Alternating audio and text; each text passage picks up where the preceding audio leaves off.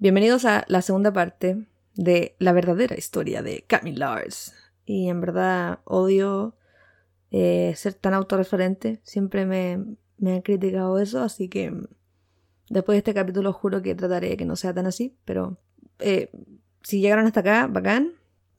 Saludo a mi mamá, a mi abuela. Gracias por tanto. Perdón por tan poco. Y eso. Enjoy. Dormimos ahí y esto es muy importante porque yo estaba buscando un lugar para ducharme, pero obviamente como te digo que este aeropuerto, este lado del aeropuerto era una shit, no logramos encontrar ningún baño donde yo me pudiera bañar. Y yo estaba muy urgida porque iba a conocer a Metallica en cosa de horas y no me había bañado. Para mí era importante bañarme antes de conocerlos, ¿cachai? No quería, no, quería oler mal. Y um, bueno, dormimos ahí, volamos a Venecia muy temprano, el día 13 de mayo del 2012 y Solamente para, para, darte un, una, un pequeño dato de lo que acabas de decir de Francia. Estoy viendo aquí que Francia, 73.000 personas en el concierto de Metallica. Sí, sí, por ahí. Yo, yo escuché... Eh, Imagínate. 80.000. Me imagino que por ahí va el número. Sí, mm. eh, Tremendo. ¿Llegaste a Italia entonces?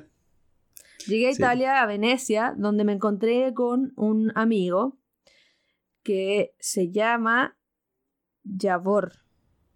Muy importante. Un amigo que es de Bulgaria, pero que también hablaba español porque vivía o trabajó mucho tiempo en Madrid, creo. Javor, eh, lo encontramos ahí en el aeropuerto de Venecia y juntos conozco, nos fuimos todos en un tren a Udine, porque el estadio era ahí en el estadio udinense. Eh, el show era en el estadio udinense. Y yo en cada lugar que iba, me metía a un tren, me metía al baño a ver si podía bañarme en el tren. O me metía a una estación de servicio buscando, buscando la ducha, buscando el basin para meter la cabeza, bañarme, hacer algo con mi vida. También tampoco te voy a decir que apestaba. Tampoco así, ¿cachai? Pero es una cosa personal de querer verse bien. Pero exacto, sí, como que exacto. Amor, sí, amor propio, amor propio. amor propio. Entonces, eh, bueno, no encontré el baño, por ende no me bañé, sépanlo, no me bañé y, llego afuera del estadio y me empecé a lavar por parte, en cualquier lado. Ahí estaba ahí lavándome aquí, lavándome acá, tu, tu, tu. Me vestí y, y ya estoy lista para lo que va a ser el meet and greet con Metallica. Eh, nos dijeron que nos iban a encontrar a las 4 de la tarde en, una parte del estacionamiento. Y ahí había, for the most part, habían fans de Italia. Casi todos eran italianos. Y éramos solo dos mujeres en el meet and greet. Llega un tipo muy alto, que ahora sé que se llama Dennis, que es voluntario para el Met Club. Eh, y de repente lo ayuda siempre con el tema de la grabación y todas estas cosas.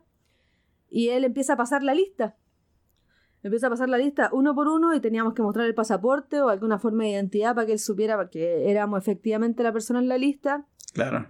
Y me llevó una gran sorpresa cuando me di cuenta que yo era la persona número 20 en la lista. O sea, posiblemente soy la única, la última persona sorteada para ese concurso. Como son las 20, cosas en la vida. Sí, pues éramos 20 en esa época. Eran siempre 20. Y yo me acuerdo literal de haber visto la lista Camila Guerrero, 20. Punto. Y nada abajo de Camila. La última persona salió sorteada y ahí estaba yo. Y bueno, ahí llega Denis y nos lleva eh, hacia la parte de atrás del estadio. Esta parte ya es como usted, como se puede imaginar en, en, estas películas de música y todas esas cuestiones cuando te llevan por atrás de un estadio y todo parece extremadamente fabuloso lo que es pasar por un backstage de un show de, un show de rock tan grande, tremendo. O sea, yo alucinando, miraba para todos lados y todo me parecía fabuloso. No me parecía extremadamente loco. Yo decía, no puedo creer esto. Y es ahí cuando conocí a, Jeff Jagger por primera vez en la vida, así de cerca, así de en vivo y en directo. Eh, Jeff estaba eh, organizando y dando las reglas eh, de cómo iba a ser el meet and greet. Entonces, eh, rápidamente pasa por la regla y dice, bueno, muy importante, no toquen a la banda, no eh, son dos firmas por cada uno, la foto la sacamos nosotros porque ustedes no van a poder sacar la foto en ese estado de nerviosismo, eso no se discute, ta ta ta, rápidamente fue por las reglas Exacto. Entonces estábamos ahí. Yo ya ahí en ese momento recién me pegó el nervio. Recién. Recién. Antes de eso yo estaba con una taza de leche. Tranquila, tranquila. así, ¿no? Tranquilita, tranquilita. Pero ya nos pusieron en esa fila y te juro que yo sentía que me iba a cagar. Por decirlo menos, yo sentía que me iba a recagar. Tenía el cuerpo así como que me daban escalofrío a cada rato. Además estaba nublado, hacía un poco frío. Sí. Y, y, Jeff venía y se iba, venía y se iba. Yo decía, en cualquier momento sale alguien, en cualquier momento sale alguien y ya me empieza a dar como ese, ese nervio general. Y llega Jeff y dice, no niños, nos vamos a cambiar de ubicación porque acá no va a ser el meet and greet. Y yo, oh, gracias Dios, porque no estaba lista. Y nos llevan a otra sala, porque ahí estábamos detrás de un camión. Y después nos llevan a una sala, a una sala donde va a ser el meet and greet. Y yo digo, oh, jamás pensé que iba a conocer a Metallica en una sala en el estadio de Udine. Y estaba mirando todo, las plantitas. Recuerdo el olor, recuerdo el color, recuerdo todo, todo, todo, todo lo que había a mi alrededor. Recuerdo todo. Yo me quise poner de las primeras en la fila porque quería get on with it. No quería sufrir, quería al tiro Hasta ir al final, sí, sí, como que... No, no, yo al tiro, vamos con todo, si no, ¿para qué? Vamos. Y en eso sale Robert. Sale Robert y se va para el otro lado de la fila. Yo digo, oh". automáticamente me convertí en la última persona en la fila. Era yo y un húngaro. Y acá tenía un chico de, eh, Dinamarca. Entonces había un húngaro, yo, eh, Thor. No, ¿cómo se llaman? No sé. Eh, Thor, sí, de Dinamarca. Está al lado acá. Y, y en eso llega Lars. Mientras estaba Roberto allá, llega Lars, que entra por otra puerta y dice, ah, Roberto está allá, ya, yo voy a empezar acá. Y empieza de mi lado eh, con el húngaro. Te lo juro que yo vi a Lars y te lo juro que no sé cómo describir los nervios, no sé cómo describir esa sensación de que me voy a caer tan chiquito. No, no, sabes que no pasó por mi mente eso. no pasó por mi mente, para nada. Tampoco pasó por mi mente que era como, eh, no sé, era como ver su carita tan cerca. Recuerdo el color de sus ojos, que son tan bonitos de cerca, y eso, esas cosas recuerdo. Eh, recuerdo que su pelo, su pelo no pelo, porque ahí estaba rapadito, pero o lo poco que le quedaba de pelo, eh, era de muchos colores, ¿cachai? Tenía como pelos color cobre, rubio, café claro, era una mezcla de colores, porque veis cómo le está creciendo el pelo. En fin, mira lo que te estoy diciendo, son cosas que recuerdo perfecto. Lo mismo con su barba, tenía una barba multicolor. Y bueno, habla con el húngaro y yo veo que el húngaro acá no, no, no está contribuyendo en nada, pues el hombre estaba que se desmayaba, no podía hablar y Lars trataba de meterle conversa, meterle conversa, pero este hombre no podía hablar, estaba tapado en nervio, no, no podía hacer nada. Y cuando llega mi turno, Lars me mira y lo miro y me mira y me dice como, hola, así como, hola, eh, ¿dónde te he visto? Y yo así, te lo juro, te lo juro que mis rodillas dejaron de reaccionar. Dejaron de reaccionar. Y me lanzo a su brazo. Y estoy abrazándolo ahí. Abrazándolo, abrazándolo, abrazándolo. Y le digo perdón, le digo perdón. Sin decir no nada. No puedo, no puedo. No, sin nada. Voy, pa. Y me abrazo a él y lo tengo abrazado como si fuera no sé qué cosa. Y lo abrazaba tan fuerte y tiritaba. Me acuerdo que tiritaba porque esa, esa gota de sudor frío que te corre en la espalda cuando estás nervioso. Ya, eso. Sí. Y Lars, y Lars hacía en shock y, no me decía nada. Y le digo, cuando logro, logro recomponerme un poco, todavía lo tengo abrazado. Le digo, perdón, es que si te suelto, me voy a poner a llorar. Si lloro, lo voy a arruinar. Así que necesito que me des dos segundos, me repongo y ya, ya está. Me dice, no, sí, toma, tómate tu tiempo, me dice. Take your time, me dice. Y me hacía, me hacía así en la espalda. Lars, te amo, y te amo tanto, Y, y, después me separo de él y, y, cuando me separo de él veo su cara así muy, muy, muy de cerca y me dice, eh, me dice, ¿cómo estás? Eh, ¿dónde, ¿Dónde no hemos visto? Así como esa cara de que sí te he visto, pero no sé dónde. Y, le dije, no, a ver, acá eh, me diste una baqueta, ta, ta, ta. Le dije, pero mira, soy Camila y soy de Chile. Eh, y le muestro mi bandera. Y me dice, ah, Chile, ta, ta, ta. Pero no sabía que mi bandera era de Chile. O sea, ahí estuve un rato tratando de adivinar de dónde era y al final no supo de dónde era y le dije que era de Chile. Dijo que era, pensó que era Texas o pensó que era Costa Rica, pero no llegó a Chile de inmediato. Le dije, no, es Chile, ahora que jamás se te olvide. Y bueno, le dije, Lars, te tengo que decir algo muy importante. Dime, me dice. Y le dije, lo que pasa es que si estoy acá hoy, necesito que sepas que dejé toda mi vida atrás por estar acá hoy día contigo. Y le dije, y esto para mí significa, significa todo. Y me dice, a ver, espérate, espérate. ¿Cómo, eso, ¿Cómo es eso de que dejaste toda tu vida atrás? Porque él se, se, se, detuvo y me preguntó y le dije, no, mira, es que, es que le mentí a mi familia, es que me salí de la universidad y ahí le así, ¿qué? En un estado como de, ¿qué? ¿En serio?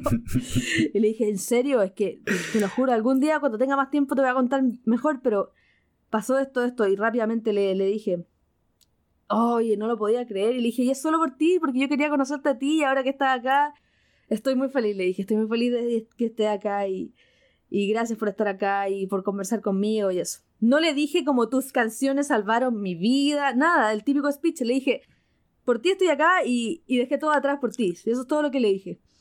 Y obviamente tú como sabes muy bien cómo es Lars, eh, yo creo que eh, él sí se sintió muy agradecido de eso que le dije. Y, después empezamos a conversar de otras cosas y yo tenía una revista de arte con todos mis dibujos y cosas de metálica que había diseñado mientras crecía. Y Lars así flipando con la revista, me decía, no puedo, qué bonito, tenía una copia y le dije, no, pero quédatela si no me importa, quédatela, quédatela para ti, está bien. Me dice, no, no, no, porque te la voy a firmar, entonces tuya, no, pero quédatela, si la firma no, las firmas no importan, le dije, yo no, ah, no importan las firmas, dice, empezamos, empezó a burlarse de mí. es, que, es que le dije, es que para mí esto es lo que importa, ¿cachai? Y me miraba me decía, mira, mm, ya a ver, espera. Y fue, se fue a, backstage y le mostró la revista a no sé quién, quizás fue La Sombra, quizás quién, no sé, pero se fue a mostrarle a alguien la revista. Y después volvió. ¿La Sombra de qué? Ah, no sé, pero se fue con la revista a mostrársela a alguien, muy entusiasmado. Y volvió. Y me dijo, de verdad que no, tenía. Le dije, para que pongas en contexto quién es la sombra. No, mira, cualquiera que me conoce sabe quién es la sombra y no voy a entrar en detalles de esto. Porque no, la vamos a nombrar. No, es la innombrable por algo en la sombra. Eh, broma, es bromita. Pero no es tan bromito. bueno, la cuestión es que eh, enganchamos muy bien con Lars. Desde el primer momento en que me caí a sus brazos, literalmente, hasta que eh, él se despidió de mí y nunca, eh, fuera del primer segundo cuando lo abracé, eh, no sentí nervios luego de eso. Todo lo contrario. Ah, recuerdo que cuando él estaba viendo la revista, estaba viendo la revista, yo, yo estaba de este lado y él estaba de este lado de acá. Entonces, en un momento me pongo a mirarlo así, a mirar mientras él está mirando la revista. Y tuve uno de esos momentos de eh, sobriedad, por así decirlo, como de que me separé del momento. Y miraba lo bonito que es la sonda, miraba su nariz preciosa, sus labios preciosos. Y, y en un minuto, mira, mira, mira, en un minuto estaba tan eh, ensimismada con su belleza que voy, eh, nah, voy, no, voy, voy, voy, voy, y le hago cariñito en la barba, así, le hago así. Tú, sabes cómo soy, yo igual te echo cariño. Yo igual te echo cariño en los cachetitos y te echo así. Ya, lo mismo. Pero esto fue, eh, se me dio natural. Entonces le hago así en su barbita de, no sé, cuatro o cinco días. Y Lars me mira así y, y le dije, necesito saber que lo, lo que tengo al lado es real. Eso le dije. y me dice como, soy real, me dice, me dice, mira, me dice, flesh and bones, me dice. Y le digo, sí, le dije, sí, sí, sí. Bueno, como te dije hace... A ver, y entre, y entre todo esto, de, de, quizás para ti eh, uno de los más importantes de conocer era, eh, es Lars, o era Lars. Claro que sí.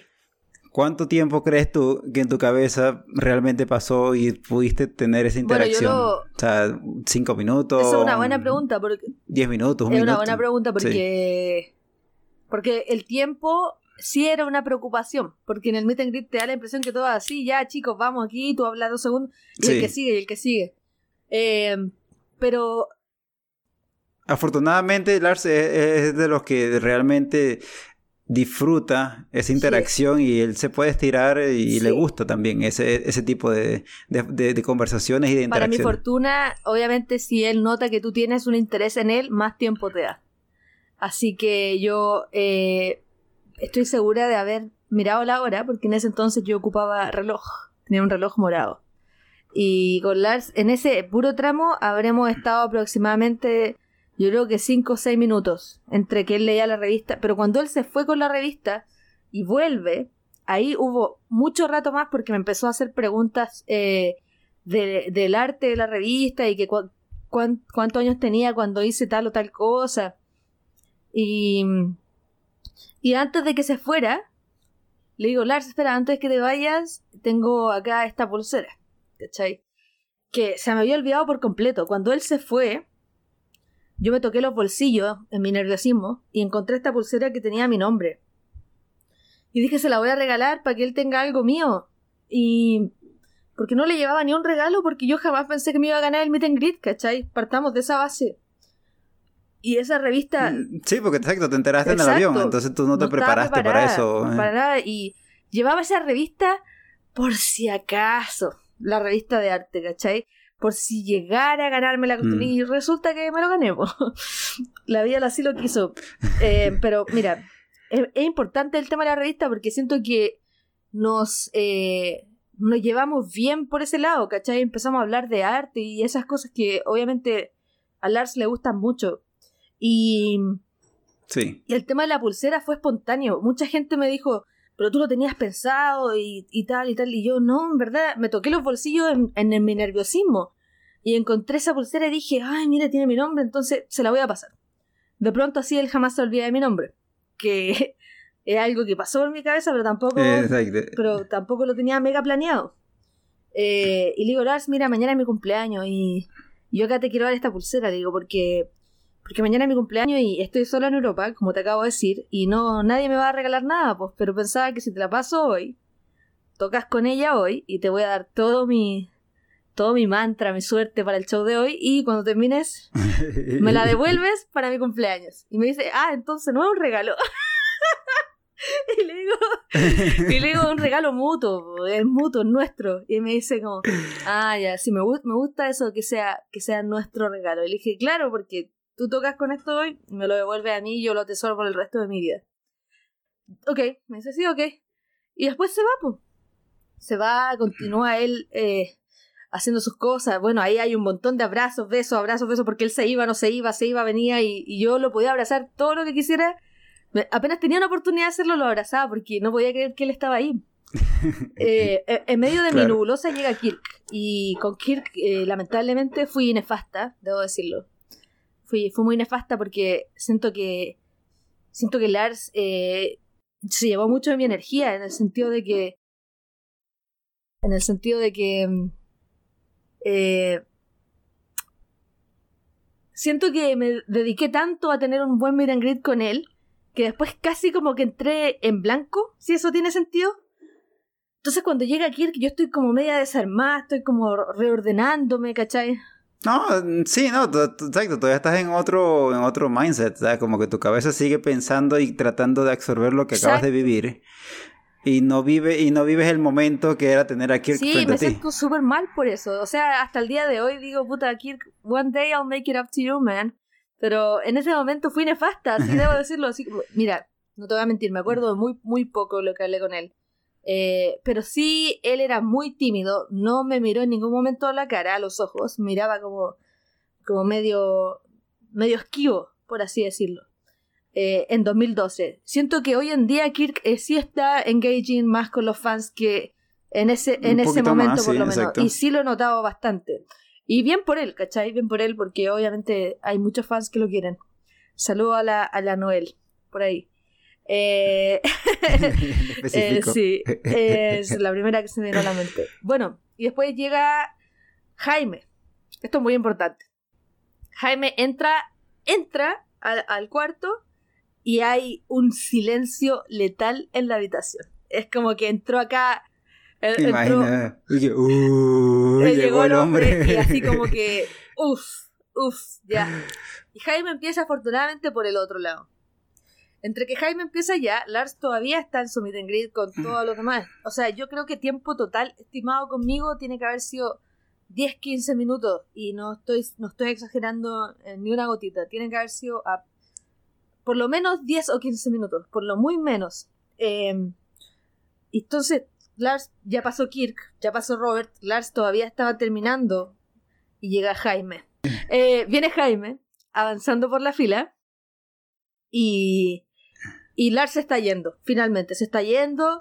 Mientras Jaime todavía hablaba con alguien en la fila, viene Lars de vuelta y él viene así muy contento diciéndole adiós a todos, chao, que bueno conocerlos. Venía bien contento Lars, así bien campante y todo. Y, y cuando, antes de que se vaya, me mira y me dice, tú, hoy día, al final del show, me dice. Y yo le digo, sí, sí, sí, sí, sí. y me dice, me dice, ya, chao, y me tira un beso y nos vemos, nos vemos, nos vemos. Y se fue y mi corazón en la mano. Y ahí yo seguía flipando con Lars. Y Jaime viene avanzando. Y cuando viene Jaime, eh, obviamente mucha, eh, mucha tensión de mi parte. Sí me puse muy nerviosa porque es Jaime, pues tampoco quería cagarla, ¿cachai? Sí, Jaime, no, exacto, exacto. no, no quería decirle cualquier cosa rara. Eh, sí se veía muy animado Jaime. Y mira, yo te voy a decir una cosa. Cuando a él lo tuve delante mío, primero lo miraba hacia arriba porque es muy alto. Y me da la mano, me da la mano y me dice, ¡Hi! Me dice. Y, y le doy la mano. Primero, ¿qué mano más calentita, suavecita? Así, pero se debe echar crema, yo creo que cada 10 minutos de su vida ese hombre, porque la mano, la mano de Dios, weón, era una mano suavecita. Lo recuerdo muy, muy bien.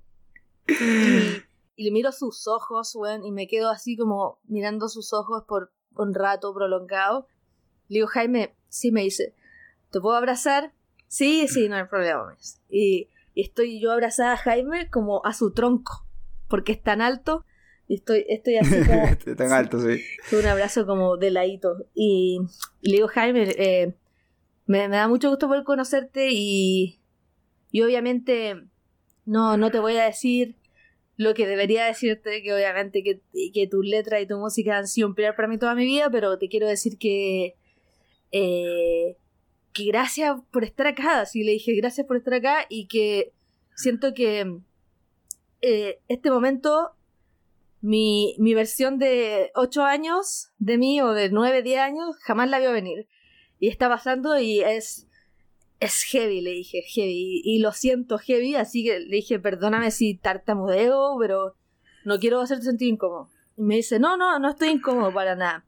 Me dice, ¿de dónde eres? Y ahí empezamos a hablar, que soy de Chile, y le mostré mi bandera, y le dije, para mí significaría mucho si nos sacamos la foto con la bandera, porque, porque, porque necesito que seas tú quien la sujete. y me dice, sí, obvio, saquémonos la foto. Y nos sacamos la foto. Y después le empecé a hablar de, lo que significaba Fixer para mí.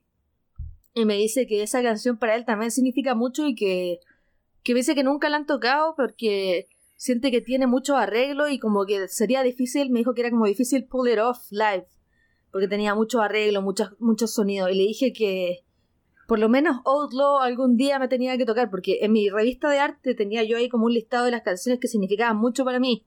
Y en las primeras tres yo creo que fácilmente era Fixer, Outlaw y probablemente uh, The Unforgiven. Entonces me dice... A ver, ¿y la parte de la, de la ah. revista se la quedó Lars o te la devolvió? jamás, jamás, a pesar de que insistí, jamás me dejó dársela. Me dijo, es tuya y es tuya y no vamos a discutir más. Ok, ok. Pero discutimos ahí un buen rato. Le dije, Jaime, que... Ah, Jaime vio la lista de canciones y me dijo, ¿te gusta harto el load y el reload? Me dice. Y le dije, sí, necesito escuchar más de esos discos. Es que le dije, significa mucho para mí porque cuando llegué a amar esos discos es cuando sentí que me estaba titulando como fan de Metallica. Cuando siento que cuando logré amar esos discos, logré amar a la banda en su totalidad. Y me dice, y Saint Anger me dice, y le digo, y le digo, le dije, le dije, no lo odio como muchas personas, pero eh, respeto eh, la música que se creó en ese tiempo. Pienso que si alguna de esas canciones eh, tuvieran, creo que le dije como, tuvieran una velocidad como menos... que no fueran tan rápidas todas, creo como que así se lo di a entender. hay canciones que tendrían otro nivel, le dije. Y, y después como que cuando le dije eso, dije como, oh, creo que no tuve que haber dicho eso, como que lo, me, me arrepentí en el momento porque le estaba haciendo casi como un reparo a su canción, pues. Y me, pero Jaime, tú sabéis que es como que trata de darle el, el twist chistoso a todas las cosas. Me dice como, quizá algún día vamos a hacer una strip version de Serenger y va a ser tu disco favorito, me dijo. Yo le dije, espero que sí, espero que sí, le dije. Ajá, Camila, entonces, eh, volviendo al, al meet and greet, eh, ¿cuánto tiempo real estuviste con James? ¿Se te fue rápido o, fue tan largo como, como, la experiencia con Lars? No, no fue para nada de largo en relación a lo de Lars. Como te digo, con Lars eh, fue muy, muy tranquilo, pero con James yo tenía esta, esta ansiedad, este nerviosismo que no pude controlar. O sea, en una primera vez con Jaime realmente fue difícil tratar de controlar mis emociones porque él significa demasiado. Pero es quizás para la Camila de 17, 18 años, ¿cachai? Ese es el tema. Eh, siento que yo lo todavía lo tenía muy arriba en mi en mi vida, ¿cachai? Y todavía no lo, no lo veía tan humano a humano como quizás me empezó a pasar después de ese primer encuentro con él. Eh, pero a ver, en tiempo, yo no sé, fácilmente podría decir que fueron quizás 3, 4 minutos, quizás cinco, no, no sabría decirte porque no miré la hora con Jaime, pero tampoco se me pasó volando. Pero por, por no querer incomodarlo más, eh, lo dejé ir, a pesar de que él sí se dio todo el tiempo conmigo. Y como te comentaba... Eh, y es bueno, exacto. Eh, y no, y es bueno que menciones esa parte de, de, de como dices tú, dejarlo ir por, por usar esa expresión, eh, uno como fanático se siente así también presionado en el momento y sobre todo en un meet and greet que a pesar de que quizás tú eras una de las últimas con James, eh, también el hombre tenía que irse a hacer su, su preparativo o lo que tuviese que hacer eh, antes del show. Entonces uno siente esa presión de, de, tampoco aguantarlo y de retenerlo y, como que, como que bueno, ya tuve mi momento, es, hora de, que el artista siga. Exacto. Entonces, sí, es cierto que por más que uno disfrute, también es momento de, también saber hasta cuándo es, bueno. Y no abrumar. Claro, y yo ya, yo ya estaba entrando en esa eh, fina línea de sentirme un poquito incómoda, porque ya, ya obviamente el, el meet and greet había durado suficiente como para dejarlo ir.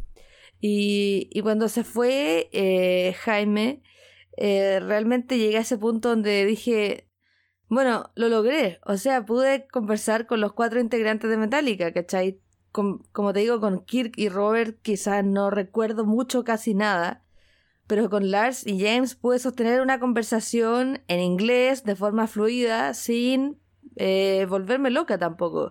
Que eso igual significó mucho para mí, ¿cachai? Porque, porque jamás lo di por, eh, por hecho de que iba a poder comunicarme sin tartamudear o que de repente no iba a encontrar las palabras para expresarme. Pero todo se dio de la forma en la que jamás lo pude haber soñado. Sí. Claro, y eso, lo, eso es bueno también que lo, que, lo, que lo ponga sobre la mesa, porque hemos visto muchas experiencias eh, en videos de la banda donde la persona, el fanático, quizás por esa barrera del idioma, como que no sabe qué hacer ni decir. terminar de transmitir lo que desea. Exacto. Y entonces se quedan así trancados y, lamentablemente pues la experiencia se puede acortar a solamente una firma, una foto y ya. Exacto. Eh, y ese tema del idioma es muy importante y, y, es algo que, a ver, para nosotros a través de los años nos ha ayudado bastante. Eh, sí, total. Sobre todo a, a, sentirte cómodo, no tanto a a que de eso dependa viajar o no, sino que te sientes cómodo porque tienes esa parte dominada y con eso puedes como que moverte, sobre todo en Europa, que, que, que la gran mayoría de esos países tienen el inglés como su segundo idioma. Claro. Claro, uh, agarrándolo desde ese mismo punto, eh, yo siento que cuando yo me metí a estudiar inglés lo hice porque quería ser capaz de algún día conversar con los integrantes de Metallica, o sea, esa era de mis reales intenciones a la hora de meterme a estudiar inglés y como darme, dar por hecho que lo iba a poder hacer sin tener mayores obstáculos, ¿cachai? Y, y se facilitó, o sea, funcionó. Y, y, y de ese mismo modo, eh, de ese mismo modo yo le perdí el nervio a, al hablar inglés bien o mal delante de quien fuera, ¿cachai? Porque una vez que ya hablé con Metallica dije, bueno, si ellos me pudieron entender, el resto del mundo me va a tener que poder entender también. y así mismo nunca, nunca más tuve miedo o vergüenza de hablar inglés y saliera como saliera. ¿Cachai? Bienvenido sea, pero no, no, dejó de ser tema para mí. O un complejo, para, ¿cachai? Sí. Pero para retomar un poco la historia y para ojalá terminarla algún día, eh, cuando terminó el meet and greet, eh, esto es lo que pasa que es muy, es muy anecdótico porque yo le había dado la pulsera a Lars, ¿cierto? Y yo ya esperaba que Lars eh, me la iba a devolver, entonces tenía que... Porque cuando ganabas el meet and greet también te daban un snake pit. Pero yo recuerdo claramente que cuando las reglas en ese entonces eran que para que te dieran el pase Snake Pit tenías que tener entrada eh, floor, o sea, eh, cancha, eh, admisión general. Ah, bueno, la, la, la, más cercana a la tarima. La, más cercana a la tarima. Y yo tenía gradas ese día. Estaba atrás, porque Italia estaba agotadísimo, como te comentaba anteriormente. Y yo me olvidé de todo eso en mi momento de haber estado ahí con la banda interactuando y, y qué sé yo. Y dije, no, o sea, o sea, la, la cagué porque no, no voy a estar en el Snake Pit porque mi entrada no me permite, no me, no me permite nada. Entonces terminó el meet and greet. ¿Y en qué, momento te dieron los pases? terminó el meet and greet y me acerco a Jeff, Jeff Jagger, eh, que estaba él ahí, eh, y le dije, Jeff, le dije, mira, eh, sucede que me acabo de dar cuenta que mi boleto es de gradas y se me había olvidado, y te lo juro, te, lo juro que se me había olvidado. Le dije, pero vi que afuera estaban vendiendo en reventa eh, flor, ¿cachai? Entonces si me dejáis salir, comprarme uno, volver y me dais el pase y, y puedo ir a, a la parte de adelante y Jeff me para así y me dice, pero, me dice, pero los tickets están disponibles porque pensé que estaban agotados. Y le dije, sí, o sea, están agotados, pero vi gente revendiendo afuera. Ahí cerca del box office había gente vendiendo tickets todavía. Así sus propios tickets. Y Jeff como que dice, no, no, no, no. Me dice, no. No, mira. Y se mete la mano al bolsillo y saca un pase. Y yo me lo da y me dice, toma, me dice, toma. Y me dice, yo vi, yo vi toda tu conversación con Lars y tendría que ser un weón muy maldito para no ayudarte. Y yo dije, ¡oh! Y lo abracé, me tiré a sus brazos, le dije, Jeff, te amo. Y me dijo, no le digas a nadie. Perdona, Jeff, rompí, rompí mi promesa. no, en ese minuto, ¿a quién le iba a decir? exacto, exacto. Solamente, solamente, solamente se va a enterar aquí, solamente tú y yo, ¿no? Esto, no, no, va a salir de acá. No sale de acá. Eh, y no, y felizmente salimos al, al, al, al, escenario y como Dios lo quisiera, o una fuerza sobrenatural lo quisiera, llegué y había un espacio, solo un espacio pequeño en la primera fila. Llegué, me metí, me quedé ahí, nadie dijo nada y vi el show desde, ahí de la primera fila nuevamente. Em, empieza el show, empieza el show y termina Hit the Lights y Lars se da cuenta de que estoy ahí entonces ya eh, se dio cuenta que estaba ahí y en Master of Puppets empezamos a interactuar nuevamente y en el interludio de la canción Lars, Lars va, viene, se para y me apunta y me dice que tiene la pulsera ahí puesta él. Me dice que la tiene y que, que se va, que se va. hermoso. Hermoso, hermoso momento. Hay, hay un video de eso también, que me lo mandó la gente de Italia en ese momento. Muy bonito, muy bonito. Y no, yo ahí ya dije, no, ¿qué más? O sea, porque yo no le pude, no le pude poner la pulsera a Lars porque el, el, cordelito que tenía era muy chico. Y su muñeca era más grande de lo que yo alguna vez pude haber, eh, no sé, calculado, estimado. Entonces no, no me dejó hacerle el nudo, no alcanzaba, no me daba. Entonces él dijo que se la iba a poner, pero no sé cómo, que él, él dijo que lo iba a resolver de alguna forma. Y ese, en ese momento cuando él me apunta que la tenía puesta, y para mí eso, o sea, ya Lars no puede ser más grande, o sea, lo hiciste, ¿cachai? Para mí significó mucho. Y el resto del concierto eh, se dio eh, de una forma nuevamente muy rápida, te digo, fue demasiada, demasiada interacción. Eh, siempre con Lars, quizás no, no tanto con los demás, porque quizás, no, no sé, no sabría explicarlo, pero eran, eran conciertos donde realmente yo sentía que con él habíamos, habíamos agarrado muy buena, muy buena onda inmediato.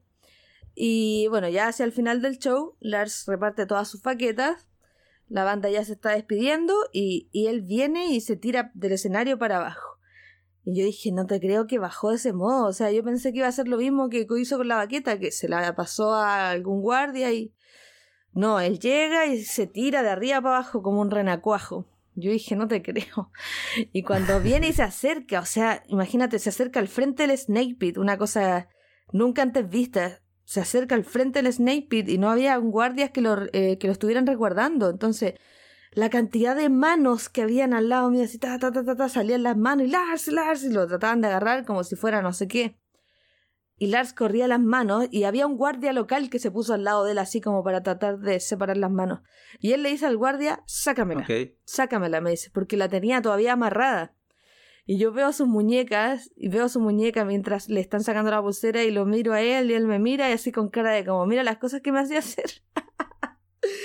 y, y no, pero fue muy lindo, ¿cachai? Y después, claro, el guardia se la saca, se la pasa a él y Lars busca mi mano en medio de todas las manos y, me agarra la mano y me dice, ¿esta es tu mano? Y le digo, sí, sí, esta es mi mano, ok. Y ahí suelta, suelta y...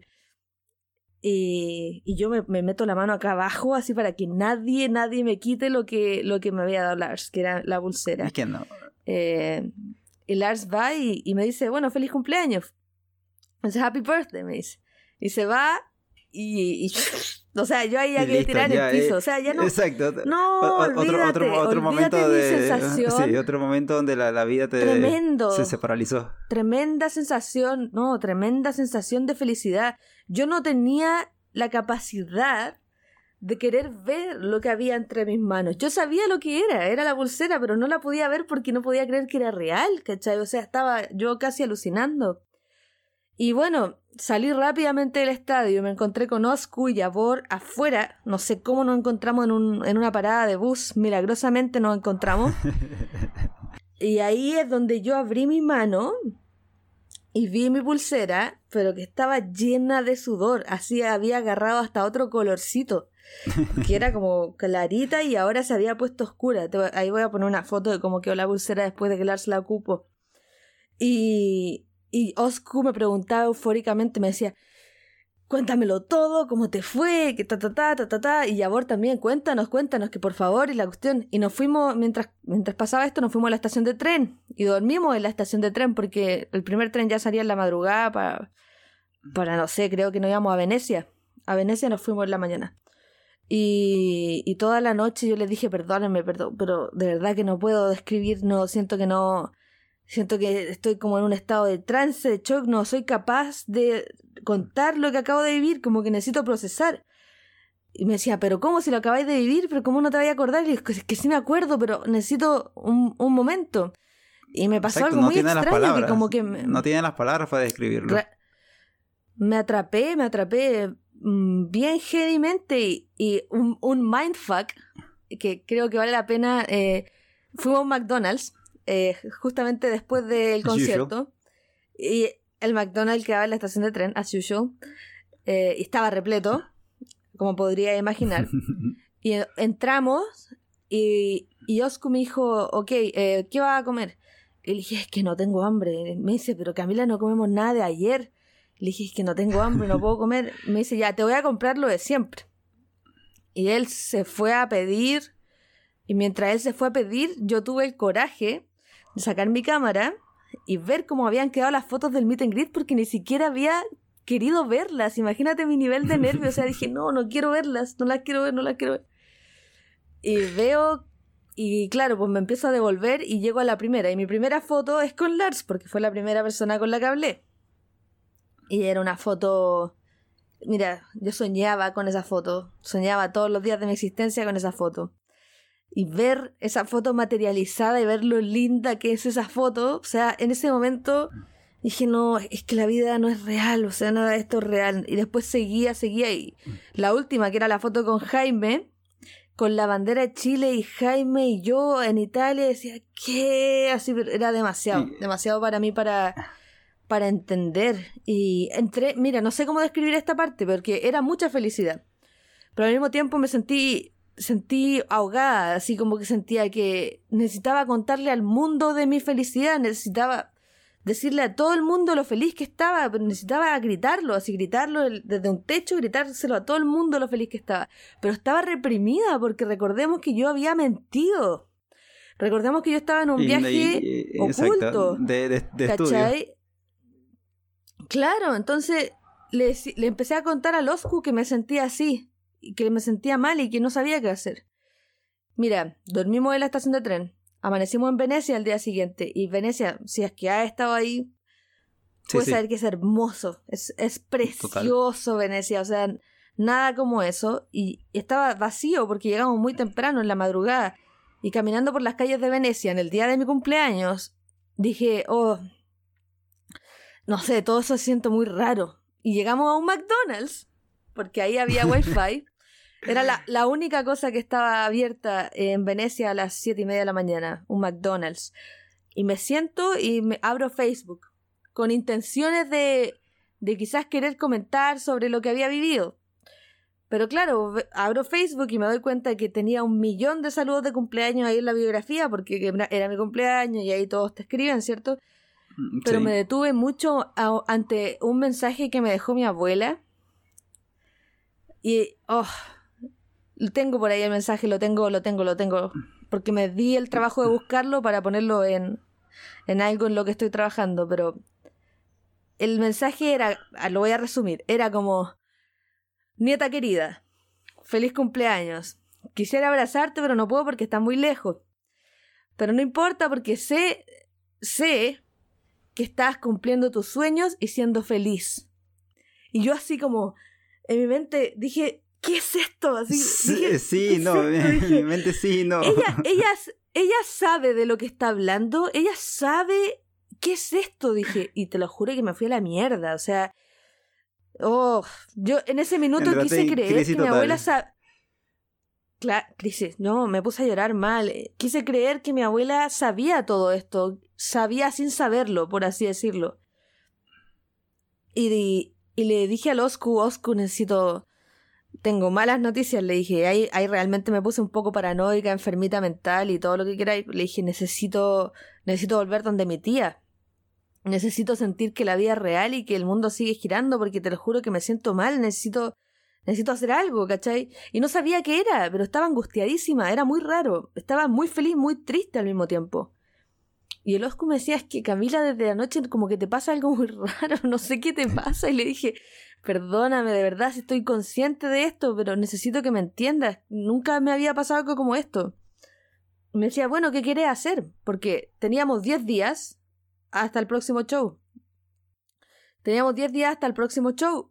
Y le dije, mira, necesito que nos vayamos de vuelta a Holanda. Necesito hablar con mi tía y necesito contarle a mi tía todo lo que está pasando, todo lo que he vivido hicimos un cambio de planes tremendo, Ochoa, y en vez de irnos a Italia por 10 días, ahí fue a la estación de tren y le dije, necesito llegar a Holanda hoy. Y ahí tu plan no era, no, tu plan no era en, ese break de la banda, no era regresar a Holanda, era literalmente eh, seguir eh, con Osco para permanecer esos días y volver al tour. O sea, no había ese plan de, de, regresar a, a, una realidad, por decirlo de alguna forma, en Holanda. No, no. Pero te digo, yo me enfermé, me enfermé y cuando digo que me enfermé realmente no lo puedo escribir de otro modo. O sea, sentía que estaba angustiada. Y bueno, llegamos a Holanda. Llegamos a Holanda. Oscu se quedó en un hostal por ahí en Ámsterdam. Yo me fui a Rotterdam a la casa de mi tía. Y cuando mi tía me abrió la puerta, te juro que me caí en sus brazos y le dije, tía, necesito contarle algo, necesito contarle algo, y así ya en un estado demencial. Imagíname, guerrero demencial, así, llevaba días sin dormir, los ojos rojos, así, pero histérica. Y mi tía, ¿qué te pasó, Camila? ¿Te tocaron, te violaron, te hicieron algo? Mi tía así preocupadísima. Le digo, no, tía, lo que pasa es que, es que, es que mentí, mentí y empecé así ya deliberadamente a soltar, a soltar la verdad. todo, sí. En un, sí, en un ataque de, como de pánico empecé a soltar toda la verdad. Le dije, es que mentí, mentí y nunca, nunca vine a intercambio y todo es una mentira y la verdad es que estos últimos tres días he estado de gira con Metallica, es lo más grande que me ha pasado en la vida, mire, acá tengo una baqueta y empecé a soltarle toda la verdad. Y dije, bueno, y eso no es todo. Y mi tía, mi tía estaba así, no te creo, no te creo nada de esto. Si veía la baqueta, la tocaba, decía, ¡ay, esto es una baqueta! Le dije, tía, ayer los conocí, los conocí y, y acá tengo una foto con Lars y, y acá hay una foto con James. Y mi tía así, no te creo, así como, realmente esto es demasiado. Y le dije, tía, y ahora que le conté a usted me siento mucho mejor. Así como que toda esa angustia se, se, se liberó, por así decirlo un poco. Y me dice, ya, pero no, la, verdad que es una mezcla, es una mezcla de emociones muy grandes, ¿sabes? Como que tremendo. toda la felicidad, toda la felicidad de un lado, sí, y es toda la, angustia de, de, tener a tu familia e, en, en, una realidad que no era la que, la, que ellos creían que era. Exacto. Eh, entonces como que todos esos dos mundos chocando y tener como que esa no saber cómo lidiar porque ajá feliz pero exactamente eso y, pero, pero si piensas en lo otro, te sientes muy mal. Sí, sí, me imagino la, situación porque eh, no debe haber sido fácil. Fue duro, fue duro. Y, y al contarle a mi tía, mi tía me dice, ok, pero tenemos un problema. Y yo le dije, ¿qué? Y me dice, que ahora me estáis comprometiendo, me dijo, porque, porque tu familia no sabe y yo sé y me estás haciendo, me estás haciendo testigo eh, de algo grave, me dijo. O sea, y poco más me dio, me dio ver entre líneas como o les cuentas o les cuento yo. Y así como... Ella, oh, ella es eh, hermana de tu mamá o de tu papá. No, a ver, ella es hermana de mi padrastro. Pero es mi tía, la considero tía. Ah, bueno. Ok. Eh, y me dice, bueno, vaya a tener que decidir y me contáis y ahí vemos qué hacemos, pero esto no se puede quedar así, ellos tienen que saber porque es importante que sepan la verdad. Y yo en mi mente decía, oh, me atraparon o me, me, entregué y no sabía qué hacer.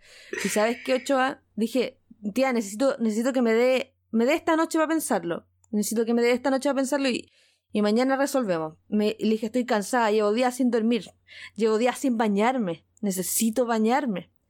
Me decía, ok, ya, sí, resuelve y, mañana lo vemos. Ochoa, me bañé y en vez de caerme muerta, seguía en este estado así como de paranoia de resolver. ¿Y sabes qué hice? Hice un video. Y este es el famoso video. Junté todos los archivos que había grabado desde que empecé a viajar hasta la fecha. Busqué otro que otra cosa en YouTube de momentos que había vivido con Lars y los encontré. O sea, eso para mí fue tremendo. Encontrar ese footage solamente era una evidencia de lo que yo había vivido era real. O sea, el, tema de la pulsera, que cuando me dio mi baqueta y eso, esto. Todo eso yo lo encontré en YouTube y lo armé en un video y conté mi historia. Conté mi historia pensando publicarlo y que 20 amigos lo vieran, mis amigos más cercanos y que se enteraran de la verdad, verdad, verdad, verdad. Y te lo juro, Choa, que yo posteé ese video. Posteé ese video yo creo que a las 9 de la noche, hora de Holanda y me fui a dormir con una tranquilidad, porque dije, ya, listo, está hecho. Con esto, con este video yo voy a comunicar la verdad y la estoy comunicando de una forma audiovisual, ¿cachai? De una forma... Eh, no, yo no pensé que este video iba a generar lo que generó, yo solamente lo puse ahí para contar mi historia. Al día siguiente despierto y mi teléfono estaba tapado en notificaciones. Yo dije, ¿qué es esto? Y me meto a Facebook. Imagínate, Facebook, si no mal recuerdo, porque ya ni lo ocupo, tiene 99 notificaciones, 99 más mensajes, máximo, exacto. 99, 99 más solicitudes de amistad. El video se había hecho viral. El video, cuando yo desperté, ya tenía más de mil visitas. O sea, eso es demasiado. ¿Cachai? Yo no conocía a nadie para, para que este video diera vuelta, pero las páginas de Metallica lo empezaron a compartir, a compartir, a compartir y se generó como este efecto dominó y el, el video se distribuyó entre sus fans, sobre todo a nivel latam, porque el video estaba en español. Y, y, y, y mi mamá y mi abuela lo vieron, po, Eso, esa, es la, esa es la cosa, lo vieron. lo vieron. Y, y me comentaron algo tan liviano que yo no lo podía creer. O sea, me habrán comentado como, qué increíble lo que estás viviendo, hija. Una cosa así. Habrá sido, no, no era nada muy complicado, nada muy groundbreaking, pero fue un mensaje liviano que me hizo entender de que no estaban molestas y que quizás ya habían asumido eh, que no estaba ahí yo por quizá un viaje de estudio. Entre su, no sé, supongo que lo habían asumido. Y todo cambió desde en adelante, todo cambió. Lo, lo, lo, lo, que, lo que creo que en algún momento comentamos durante el capítulo es que eh, era eso, era como que si lo vieron, el enterarse de que no fuiste a hacer lo que habías dicho que ibas a hacer, pero hasta cierto punto tapando la intención real que era seguir una pasión y cumplir un sueño. No era nada vinculado a nada nocivo ni a nada de que te fuese a perjudicar. Entonces, a ver, eh, si se pone en una balanza, el, padre puede pensar, ok, me engañaste, me puedo molestar y, tengo mi derecho de estar molesto por eso. Pero a la vez veo, veo que mi hija, mi hijo, eh, esta persona que yo quiero mucho está realmente haciendo algo que la está llenando de una felicidad que, que es incomparable. Entonces, como que, sí, como tú dices, ese era el caso. Y por eso te digo, ese era el caso y ese era como que el, escenario para ti y tu, en este caso tu mamá y tu abuela. Puede ser que lo hayan visto de esa manera y, y, creo que era la mejor forma de verlo, porque o sea, si la persona que yo quiero tanto así, así me haya engañado, que no vamos a decir que no vamos a justificar los medios, pero sí de una u otra manera es, es una forma de, demostrar que no había nada malo detrás de tus intenciones. No, claro, para nada, no había nada malo, era sano, pero era algo que ellos nunca apoyaron. Entonces yo creo que cuando vieron este video les tocó el hueso, y no solo a ellos, sino que a todo el mundo. Yo siento que con este video, y, quiero ser, eh, quiero ser clara, que yo siento que en esa época Lars no tenía el nivel de seguimiento que quizás tiene hoy, ¿cachai? No todo el mundo amaba a Lars en ese entonces, ¿cachai? Lars todavía tenía esta sombra de Napster, esta sombra de ser un weón medio presumido. No, no, era el Lars buena onda. Eh, no, pero es 100% distinto, ¿cachai? Sí, hay, una diferencia, sí, hay una diferencia, sí, sí. Que todo el mundo ahora quiere a Lars porque se da cuenta que, bueno, que de repente Jaime dejó de aparecer en los meet and greets, por ende Lars es el bueno de la película ahora y, y Lars es el que le importan los fans. Para mí esa persona siempre fue Lars, ¿cachai? Entonces, al mostrar este video mostrar ese lado blando de él, ese lado cariñoso, mientras está el video y nos vemos interactuando y nos abrazamos y lo de la pulsera y, y lo de la lente, y tú estás viendo a un Lars muy tierno, con una fan que en este caso era yo, muy pequeña también. Entonces, yo creo que Lars eh, y los comentarios que me llegaban era como, qué grande este lado de Lars, yo jamás pensé que Lars hubiese hecho esto. Entonces mucha gente quizás cambió un poco su, su juicio sobre Lars, ¿cachai? Y eso a mí igual me hizo feliz, como que desmantelar un lado tan genial de él, que en el fondo yo siempre creí que ese lado existía, de hecho siempre lo creí, ¿cachai? Y por eso todas las cosas que pasaron. Pero fue lo, que más me quedo yo del feedback del video es ver que la gente supiera que Lars es un excelente y un gran ser humano, ¿cachai? Y para mí siempre ha sido el caso. Entonces, moving on, ya todo el mundo sabía eh, la existencia de ese video y, y después obviamente el resto de la gira se hizo muy, muy, muy, muy, muy, muy eh, peculiar en el sentido de que Sentía que ya nada era tan difícil. Por ejemplo, cuando me iba a formar temprano en la mañana, ya no tenía ese estrés de voy a llegar a la reja o no. Como que siempre sucedía algo que parecía funcionar y que de repente alguna alguien iba a llegar, me iba a ayudar, ¿cachai? Y es así como en el resto de los conciertos terminé adentro del Snake Pit en todos los conciertos. Si no me ayudaba un guardia de seguridad, me ayudaba un amigo y así, pero ya se había creado un círculo, ¿cachai? Y, y la ayuda existía, ¿cachai? Y, y, son cosas que yo jamás vi venir, son cosas que estando de gira empecé a descubrir first hand, ¿cachai? Sí, y, tampoco vamos, vamos, a, vamos a poner eh, eh, sobre la mesa de que es, es algo que, que se da porque se da, o de decir que es ley que esto pase. O sea, eh, también tiene que ver un poco con las personas. También tiene que ver con, un poco con las personas y las, y, y las circunstancias. O sea, a veces, a veces uno cree que las cosas suceden eh, de cierta manera y no es así, porque se tienen que dar las circunstancias. O sea, no porque sea yo o X persona, esto me tiene que pasar. O sea, no es una regla en lo absoluto, no, es una regla que, que, las cosas pasen. No, no, no. Eh, entonces se tienen que dar varias, varios escenarios y eh, afortunadamente en tu caso todo este tour al parecer fue así fue así, literalmente era como que llegaba y las cosas funcionaban así, pero incluso en situaciones donde estuvo todo muy cerca de irse a la mierda, no fue así y funcionaron de último momento, ¿cachai?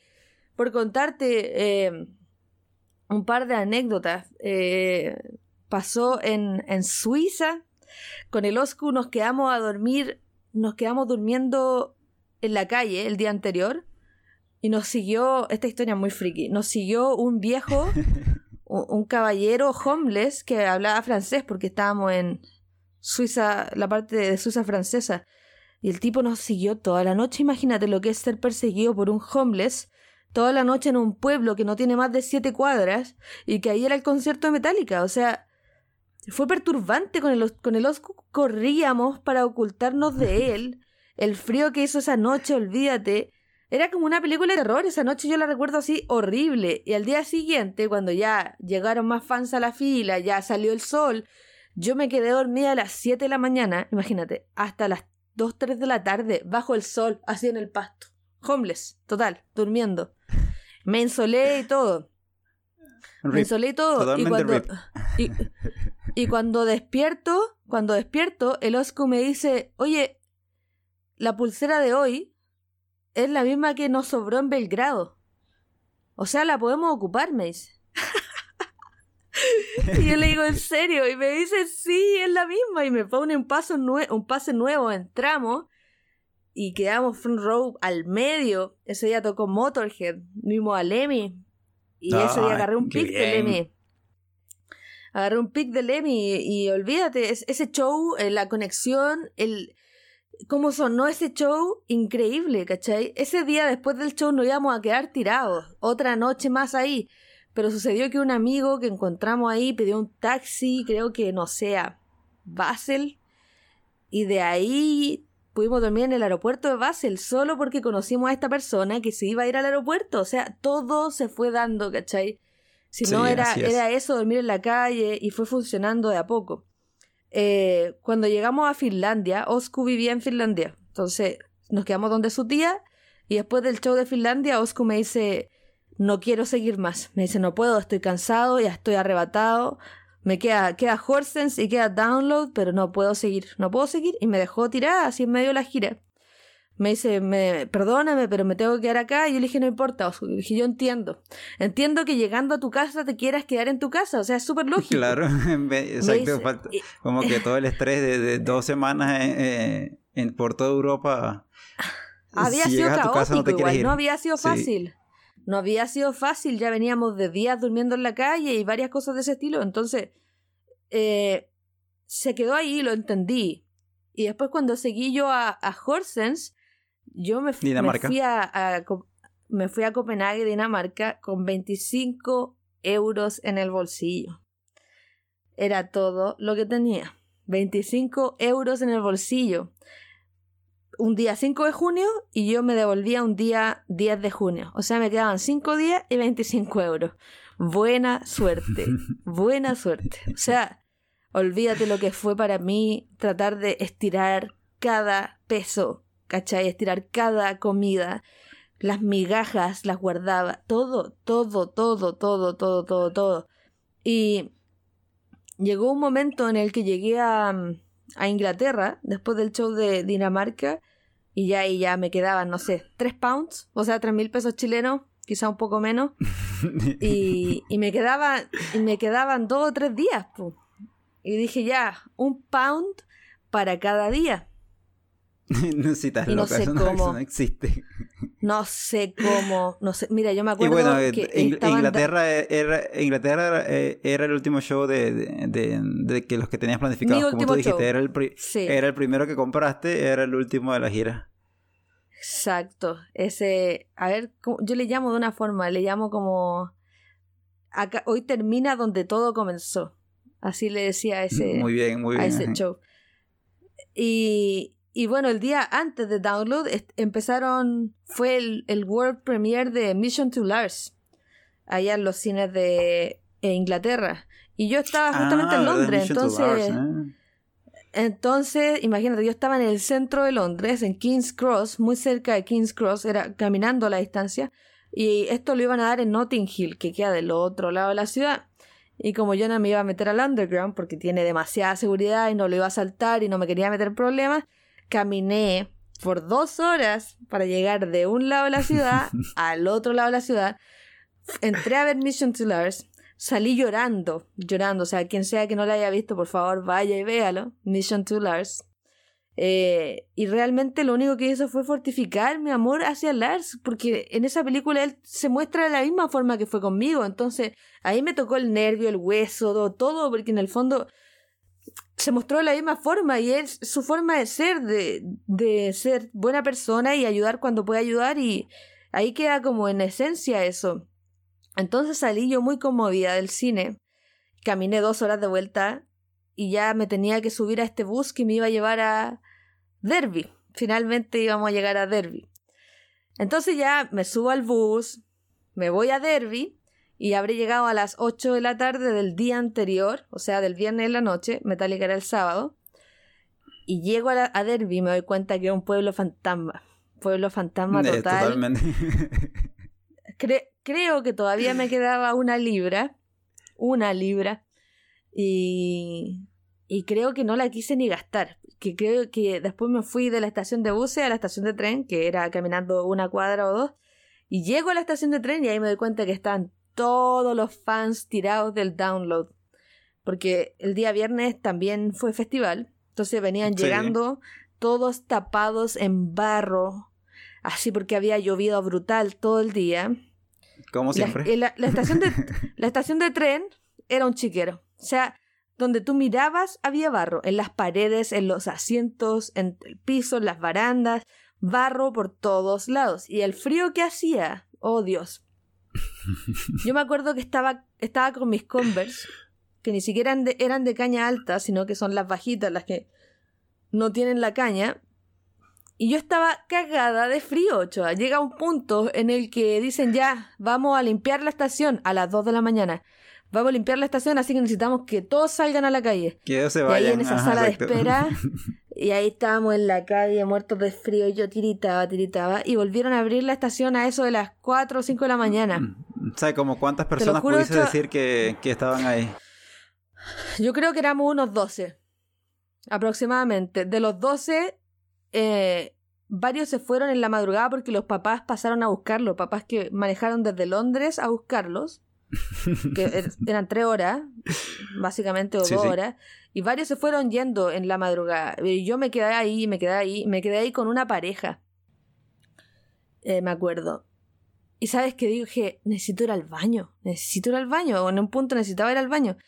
Y me di la vuelta y encontré un baño. Encontré un baño, y esta, esta historia muy chistosa. Encontré el baño y estoy ahí acomodándome eh, como en el water, tratando de dormir, de encontrar una posición como el baño estaba calentito y no olía mal, era increíble porque habían recién lavado la estación. Entonces estaba ahí calentito el baño y me estoy acurrucando y ya estoy empezando a quedarme dormida en el baño. Y cuando estoy haciendo eso, escucho que entra una pareja y se mete al baño de al lado y empiezan a hacer su own business. Y yo estoy así, no, no, o sea, yo estaba yo estaba ahí tratando de dormir y estos güeyes se ponen a tirar en el baño al lado. Empecé a escuchar la pared moverse así como que... No, todo, todo, oh, y yo tratando, mira, imagínate mi nivel de cansancio, que realmente me quedé dormida con esos ruidos de fondo con esos ruidos de fondo. Y como que es muy raro todo, porque ellos empezaron a discutir, estaban como peleando y del pelear pasó al acto sexual. Pasaron a eso. No sé si habrá, no sé si habrá sido una violación. Yo no tengo idea a esta altura qué pasó en ese, en ese compartimiento al lado, pero yo me quedé dormida, yo estaba muerta. Y cuando desperté, desperté así con hambre, con mucha, mucha hambre, y me fui a comprar un, un quequito y me subí en el shuttle bus y me fui al Download Festival. No puedo comenzar a describir lo tremendo que es Download Festival cuando uno llega siquiera al, al, car park. Es tremendo. O sea, la señalética y todo el sistema que tienen ahí para que uno no se pierda, tremendo, tremendo. Y Y estamos hablando que para, para, para, para ti, en ese sentido, eh, eh, era tu, primero que era tu primer download, y pero tampoco habías tenido la, la, oportunidad de, de, estar ante una magnitud de, de, escenario y organización de ese estilo. Primer y único download. Y claro, había estado en el Rocking Park, que también era tremendo, pero Rocking Park no es lo mismo que Rock and Ring. Rock and Ring es tremendo, pero yo no hice el Rock and Ring ese año. Pero claro, Download sin duda era lo más grande que había visto hasta, hasta ese entonces. Y, y lo más chistoso es que doy dos pasos, me bajo del bus, doy dos pasos y ya veo que estoy en la shit total. O sea, el barro hasta las rodillas, las patas llenas de barro. Así como no, y me queda, a ver, ¿cuánto queda para Metallica? 12 horas. 12 horas. suavemente. Sí, no tenía ya, ya no tenía comida, oficialmente sin comida, oficialmente sin dinero. Y miserable, bochoa, miserable. Yo me acuerdo, ese día andaba con mi polera blanca del Justice, andaba con un hoodie gris que me había comprado en Venecia para mi cumpleaños, y con mi chaqueta, mi cortaviento naranja, mis jeans y mis Converse. Y yo era no sé, no sé, te juro que me veo y era una pobre criatura llena de barro, todas las piernas, los pantalones negros eran café. Y abrieron las puertas, corrimos a la reja y ahí estaba mi compadre eh, Seth, que es el guardia de Metallica, y, y necesito mencionarlo acá porque ese hombre me ve, me ve en la reja y me dice, ¿qué estás haciendo tú acá? Me dice. Y le dije, no podía perderme el festival más grande del verano. Me dijo, ¿cómo se te ocurre venirte hasta acá sola? Porque él sabía que andaba sola. Y le dije, te lo juro que si te contara la mitad de las anécdotas que me han pasado entre ayer y hoy, no me crees, pero ni una. Entre, entre el hambre que tenía y todo, le dije, no, no, no he comido nada. Y me dice, ¿quieres algo de comer? Y ahí él me ofreció algo para comer te amo, te amo, te debo tanto, te debo tanto. Y, estamos hablando de la verdad, y, para aportar a tu comentario, es uno de los de esos seres humanos que realmente uno aprecia por todo lo que ha hecho. O sea, es como que todo lo que podamos decir de él es positivo. Sí, exacto. Todo es positivo, todo es agradecimiento, una persona excelente, profesional. Eso hay que destacarlo también. Eh, sí, y era su primera gira con Metallica en ese entonces. Sí, sí, exacto. Y, o sea, desde un principio. Sí, yo, yo lo conocí en una historia ese mismo año cuando hablemos de, México. Eh, y así, desde el primer día, totalmente. O sea, un, hombre serio en su trabajo, pero o sea, de muy buen corazón y muy amable siempre con los fanáticos. Amable, pues, o sea, de momento que me ofreció algo de comer y yo creo que le dije como, mira, no, si, si igual recién acabo de comer, le dije, pero después le dije, Después le dije, no, o sea, porque me dio pena pedirle comida, esa es la verdad. Y me dice, bueno, pero entonces eh, te meto, te meto acá, eh, ¿quieres entrar al Snake Pit? Y le digo, por favor, le dije, por favor. Y ahí me da un pase y me mete al Snake, me mete al Snake Pit.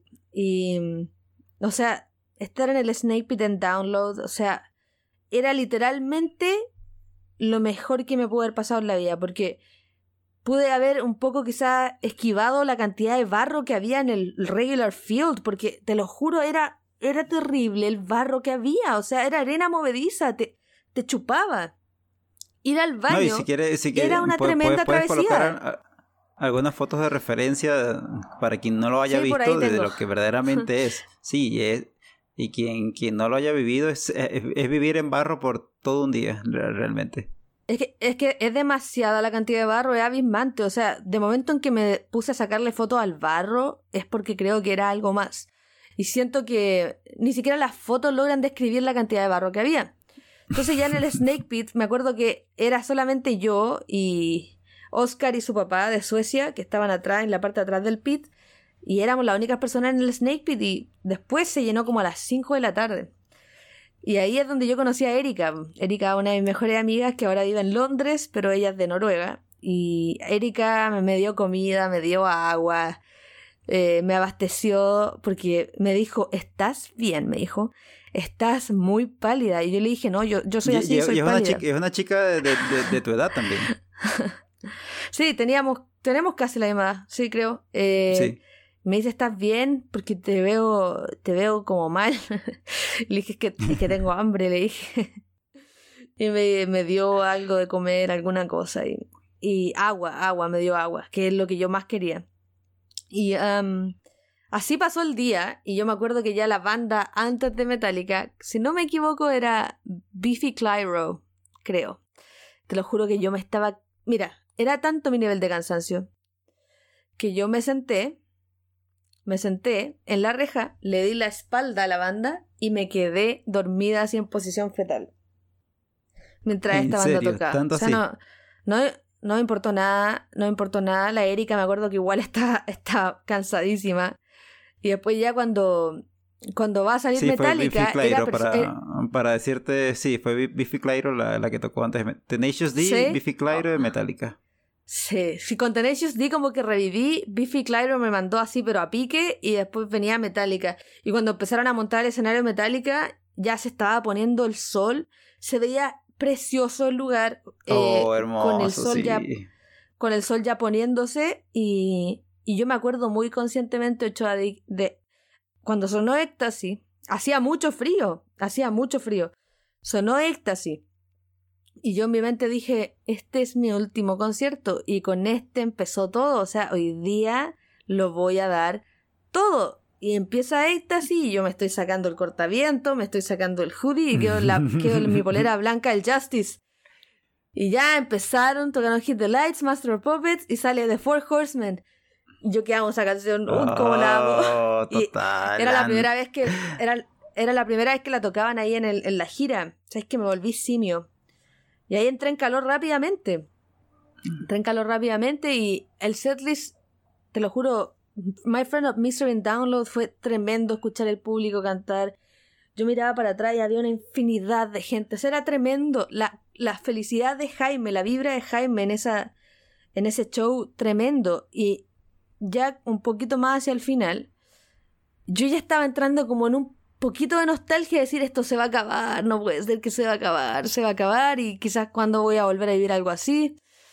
Y, y bueno, la última canción, que esta es la anécdota que quería contar, eh, viene, viene Lars paseándose así y me acuerdo, la Erika estaba a mi derecha y al lado tenía dos tipos ingleses que Kyle se llama uno y el otro se me olvidó su nombre, pero estaban, éramos nosotros cuatro. Y Lars viene y se asoma como eh, del Snake Pit hacia acá, del escenario hacia acá, y me dice, me apunta, y me dice, ¿quieres subir? y, y yo dije así como, ¿a quién le está hablando? What? Yo en mi, en mente dije, alguien, alguien debe tener un, un- algún tipo de sign o a- alguna cosa, porque para que te suba al escenario generalmente los, se lo tienes que pedir o hacerle algún cartel o algo. Y yo me empiezo a mirar y, me doy cuenta que no hay nadie con ningún cartel. Y la Erika me mira y me dice, Camila, me dice, anda, antes que vaya alguien más por ti. Y le dije, pero soy yo. Y le hago así, le pregunto a Lars yo, y Lars me dice, si tú ven así como, deja de demorarte tanto, pero ya ven, porque tú sabes que mientras pasa eso, Claro, no, Jaime está está en, medio, está en medio del hablando, show. y Sí, la sí, familia exacto, de. Metallica, y, y claro, y todo pasa muy rápido, y, y yo así como, no me jodas que me voy a subir al escenario acá. Te lo juro que me doy la vuelta, me para el guardia, y yo apunto a Lars, y le digo, mira, el Lars me está diciendo que suba. Y el guardia mira a Lars, y Lars le dije, déjala venir por acá, sí, déjala, déjala. Y ahí empiezo a trepar el escenario así. Era un escenario, Choa. Tremendo. Empiezo a encaramarme ahí con los fierros y paso al lado del cámara guy y me estoy subiendo, subiendo. Y en eso como que miro, miro para un lado y, y venía Kirk. Kirk venía así como ofreciéndome la mano para que no me fuera a caer. Y veo y está Kirk y después miro para el otro lado y está, está Lars ofreciéndome la mano también para ayudarme a subir porque era muy alto el escenario y yo estaba encaramándome por los fierros. Y me acuerdo que subo al escenario y me acuerdo que me inclino hacia arriba, así, cosa que hoy creo que ni cagando que podría hacer, pero ese, ese día yo ahí estaba joven y llena de esperanza. Y me subo al escenario y me doy vuelta y está Lars así con los brazos extendidos y yo no creo, así me tiro a sus brazos. Empezamos a girar por el escenario, dando vuelta, vuelta, vuelta, y yo sí le decía como, no, no, no, no. Y mira, yo entré en un estado de shock tremendo. Lars me dice, a ver, déjame tratar de recordar, me dice como, me dice, do you, do you, do you want to do this? Me dice. Y mostraba el, el apuntaba el drum, el drum kit. Ah, Y yo así mirando, mira, mirando la, el océano de gente, yo, yo así mirando para todos lados. Y sabes que en español, en español se me sale un no puedo creerlo. Hablándole en español a Lars. Y Lars así como, ¿qué? Y le dije, no, no, oh, y como tratando de volver a conectar con lo que estaba pasando. Y le dije, sí, sí, sí. Le dije, sí, sí, sí sé cómo, sí sé. ¿Sabes? ¿Quieres? Vamos, vamos, vamos. Y yo lo miraba de tan cerca y cómo sudaba el hombre, pero brillaba, era una cosa preciosa, o sea, y mirar todo ese océano de gente. Y después vamos a la batería y me lleva caminando a la batería y yo me acuerdo que andaba con mis clásicos lentes de sol acá en la frente. De Me sol los la frente, los sí, sí. los- lo- los pongo en el piso, ahí en su plataforma. Y Lars, eh, yo agarro, eh, agarro los dos drumsticks. Creo que él me pasó los dos. Y yo ya estoy así en posición de guerra, lista para golpear el, el floor tom y el China. Y me dice, no, no, no, me dice, y me quita una y me dice, tú dale al China y yo le doy al Tom y le damos juntos y, y sale. ¿Sabes cómo? ¿Sabes cómo? Me- sí, sí sé, Lars, pero por favor, déjame tranquila que estoy mal. y le decía, sí, sí sé, sí sé. Y Lars se reía, se reía a carcajadas de mí. Me decía, ya, ya, ya, ok. Y entre que estábamos en eso, Jaime estaba la familia de Metallica en Donington. Y vio mirar toda la gente así como, no. Y ahí introduce la canción y dimos la cuenta de tres. Y te juro que después lo abrazo, lo abrazo, lo abrazo y giro, y giro, y giro en el escenario. Y me dice, toma, toma, toma, toma. Y me pasa la- las dos baquetas. Se me quedaron los lentes de sol en el escenario. Y en eso que voy de salida, me agarra eh, este Tom, que era el, Ajá, el Tom. security guy del escenario de, de ese entonces. Y me agarra y me zamarrea y me dice, necesito que te calmes. Me dice, ya fue, ya pasó, cálmate, cálmate. Y yo le digo, "¿Qué? ya, ya, pero tranquilo, así, porque me estaba desamarreando. Ya, tranquilo. Y me baja el escenario y me doy la vuelta y salgo por la primera fila y toda la gente como ¡Oh! así como fue Ah. increíble y la gente hace vuelta loca y llego al Snake Pit y en el Snake Pit lo vimos así como ¡Oh! y la gente me abrazaba así como que no podían creer lo que había pasado el Oscar de Suecia llegó y me dice la- me dijo "Uf, te pasaste me dijo fue la mejor cuenta que he visto y me dice le voy a decir al Eric porque el Eric cagó su cuenta cuando se subió en Oslo hizo una cuenta terrible y dijo le voy a decir a Eric porque la del Eric fue terrible Ah, y le qué dije no, no le, no le digan nada. Y ahí me reía, me reía, me reía. Y te lo juro, Choa, que la banda terminó de A ver, tocar. Y, Pero- y en, y en esta estamos hablando de, de segundos, y, y no llegamos ni siquiera a toda la experiencia, no puede durar más de dos minutos. Eh, y es tanto lo que, se vive y es tanto que- lo que... Entre que él dice, súbete hasta que me, me voy del escenario, tienen que haber pasado dos o tres minutos. Claro. O sea, no es nada. Pero todo se vivió así, pero milésima, milésima de segundo. Fue tremendo el hype. eh, es súper difícil describir esa, esa sensación de, de, de cómo vuela el tiempo y, y que su- tú sientes que puedes hacerlo todo, porque pararse en el escenario con Metallica y en, ese, en esa milésima de segundos que como que logré ver a todo el público mientras James gritaba Donington era una cosa tremenda y te juro que está en mis recuerdos está grabado y me da risa porque Lars me decía, me hablaba, me hablaba, me hablaba, me hablaba y yo yo creo que no le podía responder nada, yo estaba "Ah, sí, sí, así estúpida, embobada mirando el océano de gente, ¿cachai? Igual no lo descuidé a él, sí, sí, igual le respondía a lo que me decía, pero me preguntaba todo tres veces, como que quería asegurarse que sabía lo que estábamos haciendo. Claro. Porque en ningún momento me dijo, ya, cuando yo te diga, tú vas a hacer esto. No, yo dije, sí sé, le dije, sí sé cómo es, sí sé. Me dice, yo sé que sabes, por eso te subí. Le dije, ya, entonces, démosle, ¿cachai? Tranquilo. Pero deja de preguntarme porque me estaba, me estaba poniendo un poco ansiosa. Termina el show, Lars se despide de mí y me, me manda un beso y todo y se van del escenario. Y yo en ese momento, Ochoa, yo creo que fácilmente, fácilmente, ese es para mí el mejor día de mi existencia hasta el día de hoy, porque Wow. es un día donde yo, donde yo comprendí que logré, logré, eh, por así decirlo, entablar una, una relación de fan artista con Lars, ¿cachai? Siento que ese día fue como la consolidación de eso. Desde que lo conocí hasta que llegamos al download y que él me ofreciera subir, ¿cachai? Que, me dice, ¿quieres subir a hacer esto conmigo en download? Es tremendo, ¿cachai? Para haber tenido 19 años, 18, por ahí. Eh, o sea, increíble el shock y increíble, increíble el recuerdo de todo, ¿cachai? O sea, no. Es demasiado.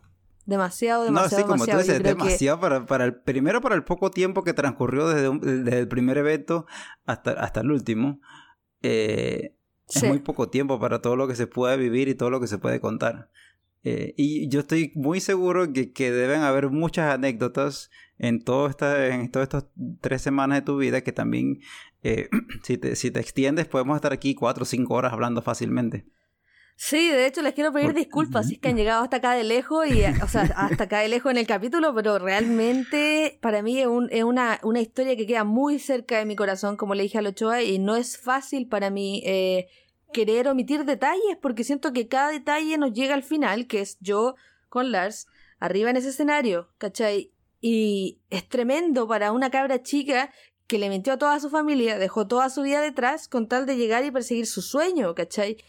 Y yo creo que desde ahí, desde ahí en adelante, mi vida cambió para siempre y en todo sentido, cambió 100%. O sea, la Camila que se fue era esto, al lado de la Camila que volvió. Y lo hablo en un tema personal, en un tema de autoconfianza, en un tema de haber aprendido, de haber crecido, de haber, eh, haber sabido que en donde sea que esté jamás me voy a morir, de hambre o de necesidad, que siempre va a haber alguna forma de solucionar las cosas, mi confianza, mi nivel de confianza, ¿cachai? Creció mucho, ¿cachai? Quería reiterar mis disculpas por lo largo que ha sido este capítulo. Pero creo que no pudo haber sido de otra forma, me tenía que detener para aclarar ciertos mitos que bordean mi historia y bueno, esa es la verdad. Eh, obviamente traté de ir por los detalles más importantes, pero, pero ya está. Lo último que quisiera agregar es que cuando me subí al avión para volver a casa, eh, yo estaba segurísima que el avión se iba a caer. ¿Fue el día siguiente del show? ¿Fue, fue el día siguiente o, pasaste algún día más en Londres? No, porque volví a Holanda. O sea, el día 10 fue un día de viaje. Y habré llegado a Holanda. Ah, tenés que regresar por tus cosas. Claro. habré llegado a Holanda muy, muy, muy tarde el día eh, 10. El día 11 ya eh, empecé, empecé mi regreso y cuando me subí a ese avión en Madrid para irse a, Santiago de Chile, yo dije, estoy segura, estoy segura, segura, segura que el avión se va a caer. El avión se va a caer porque la, vida no puede ser tan perfecta. La vida no puede ser tan perfecta. O sea, ya tuve mi momento y, y como, como, como te puedes imaginar, yo me caí muerta en el avión. Me acuerdo que creo que me dieron la cena ni me la comí. Y Guerrero se murió y desperté y ya estaba en Santiago. O sea, fue un vuelo de esos donde literalmente estuve tres horas muerta en el avión porque el nivel de cansancio que ya llevaba, o sea, tremendo. Y días sin dormir bien y, y, y finalmente como que me entregué en el vuelo y dije, ya, listo, necesito dormir y llegar a Chile va a ser algo completamente nuevo. eso pasa mucho porque el, uno a veces no se da cuenta de, lo, de lo que el cuerpo, cómo es capaz de reaccionar ante, ante las circunstancias. Y donde vienes, y, y, en esos momentos donde Metallica capaz hacía con ciertos días seguidos. Back to back. Y lo que te toca dormir, exacto, y lo que te toca dormir son horas, tres, cuatro horas a veces. Eh, y tienes que resolver porque quieres llegar al, siguiente show, eh, tu cuerpo reacciona. Sí, claro. tu cuerpo de alguna u otra manera se activa con algo y, y ya, bueno, vamos a seguir adelante, pero cuando ya llegas a ese momento de ya pasó todo, es un momento como que ya de, bajar los decibeles, tu cuerpo se lanza 15 horas seguidas durmiendo en una cama o en tu caso 10, 12 horas en un avión y no darte cuenta. Totalmente, o sea, me morí y como te digo, esta gira estuvo caracterizada por dormir en estaciones de trenes, en aeropuertos, en la calle, en los McDonald's, o sea, de toda la gira yo no creo haber dormido más que en cuatro hostales como máximo. O sea, imagínate todas esas noches de relleno. Fue una gira caracterizada por dormir en los peores lugares que te puedas imaginar y al mismo tiempo eh, un estado de higiene deplorable, porque realmente las duchas no estaban en todos lados, había que improvisar ahí, hacer lo que se pudiese, pero, pero dejó bastante que desear. No, y como, güey, tú como, obviamente, yo, yo sé que tú por el lado de mujer, eh, como que es algo delicado a veces en algunos momentos, eh, el, el, tema de, de, la higiene. En el caso del hombre se puede improvisar y se puede como que resolver de una manera más sencilla. Eh, o sea, mm. pero son esas cosas que, que a veces nos toca, no, nos toca vivir y nos toca como que lidiar con, con, con que bueno, si no te pudiste bañar hoy, tratar de estar lo más aseado posible, porque ya no hay de otra.